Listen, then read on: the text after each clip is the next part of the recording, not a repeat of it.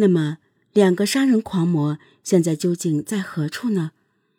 原来，在任运颖家抢了一大笔钱后，两人暂停了作案。而二月九日就是春节，因此，直到二月二十五日，在远离清远县近千公里的河北涿州，两个恶魔才又出现。二月二十五日，涿州镇安寺村二十二岁的张强和他的未婚妻孙丽华正在屋内躺着，突然两个陌生人闯了进来。大个子立刻逼住张强要钱，张强说没钱，大个子把他打翻在地。之后，两人从张强口袋里翻出九十多元钱，又将孙丽华轮奸，再将两人都分别打死。二月二十六日，两人又来到河北望都县，闯进了理发师赵大乱家，把赵大乱捆了起来后，抢走了二百五十元钱。之后。他们又陆续抢劫了两个废品收购站，并将个体户王同乐杀死。二月二十七日凌晨二时，两人闯入石家庄市东三教村王志华家里。王志华被匕首逼住后，大个子问他：“旁边的屋里住的是谁？”王志华说：“住的是他父母和两个孩子。”大个子听了以后，叫小个子看住王志华夫妇。便向北屋摸去。此时，王志华的父亲王文杰已经醒了过来。大个子进来后，叫屋里的人都不要动。王文杰刚开始非常顺从，可突然间冲过来抱住大个子的胳膊。大个子手里拿着铁棒，挥舞不开，只能拿拳头击打王文杰。这时，王文杰的老伴儿董炳杰也冲了过来，死死抱住大个子。王文杰趁机冲到外面喊人，大个子见王文杰跑掉了，给了董炳杰两棒子，连忙拽着小个子逃出门去。这是他们作案以来第一次栽了跟头。之后，两人匆匆逃离河北，向山西而去。一九九二年二月二十八日，山西省阳泉市村民王福堂家门口出现两个黑影。两人冲进屋后，王福堂夫妇惊醒了。王福堂抬头问：“是谁？”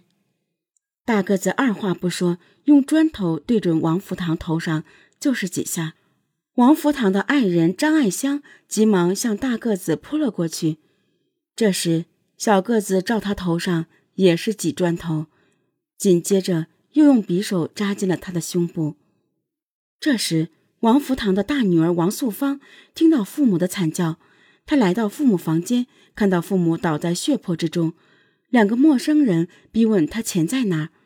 王素芳急忙将国库券和身上六十多元钱交了出去，两人把她赶回她住的屋。一进屋，王素芳的小弟见状大喊：“抓坏人！”大个子抄起一个烙铁砸在他头上。王素芳的妹妹吓得哭了起来，小个子立即挥刀向他妹妹逼过去，小姑娘被吓得赶紧收住了哭声。两人把王素芳的弟弟妹妹全捆起来，之后将王素芳轮奸后捆起来，逃出门去。三月二日二十二时，山西省榆次市大东关村薛海生回到家，进大门时，他发现平时挂在大门上的锁。不见了。这时，他听到屋里像平常一样传出电视节目的声音，也没有在意，就走进屋里。进了屋，他看到弟弟正在翻着家里的箱子，刚要问怎么回事，头上就挨了几棒。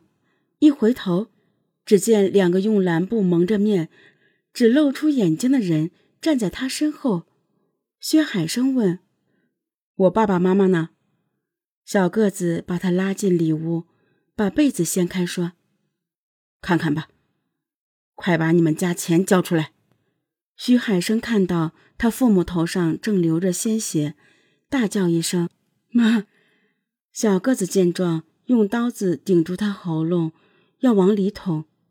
大个子用火棍拨开，逼着薛海生为他们找钱，找不到钱就杀了他弟弟。薛海生。没有找到，小个子就将他和他的弟弟妹妹全部捆起来，接着对着薛海生头上一阵乱打，然后和大个子骑上薛海生家两台自行车，扬长而去。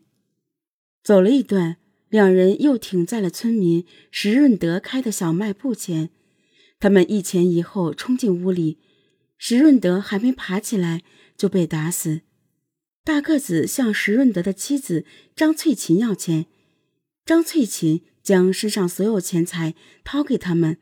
大个子还嫌少，逼着张翠琴将小卖铺的零钱和高档香烟全都交给他们。之后，两人就在石润德尸体旁边将张翠琴轮奸。发泄完兽欲。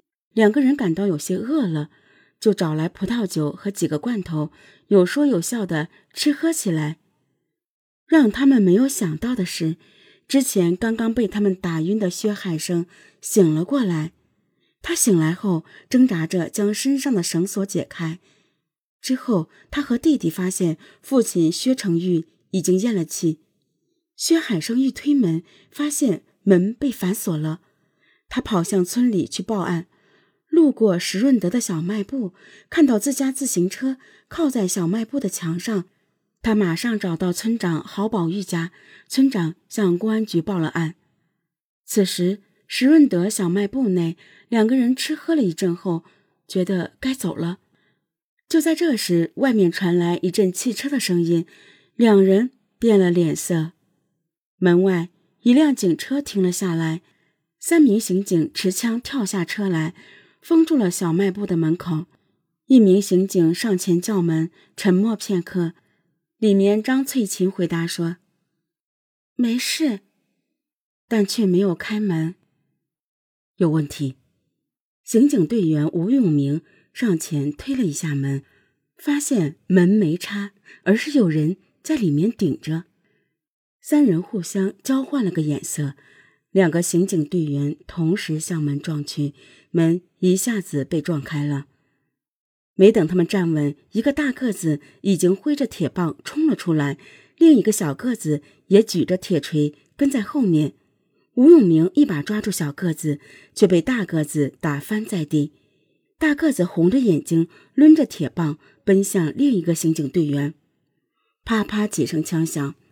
大个子的小腹和右胸连中两枪，他趔趄了一下，铁棒掉在地上。紧接着，他沿着公路疯狂向前跑，几名刑警在后面紧追。追了一百多米，大个子突然拐进村里，飞身跃上一堵两米多高的院墙。等刑警们追进院里，发现大个子翻过院墙后再也没有爬起来，而倒在墙根死去了。就在刑警队员追捕大个子时，小个子趁机给了倒在地上的吴永明几锤，然后爬上小卖部房顶，朝相反方向逃得无影无踪。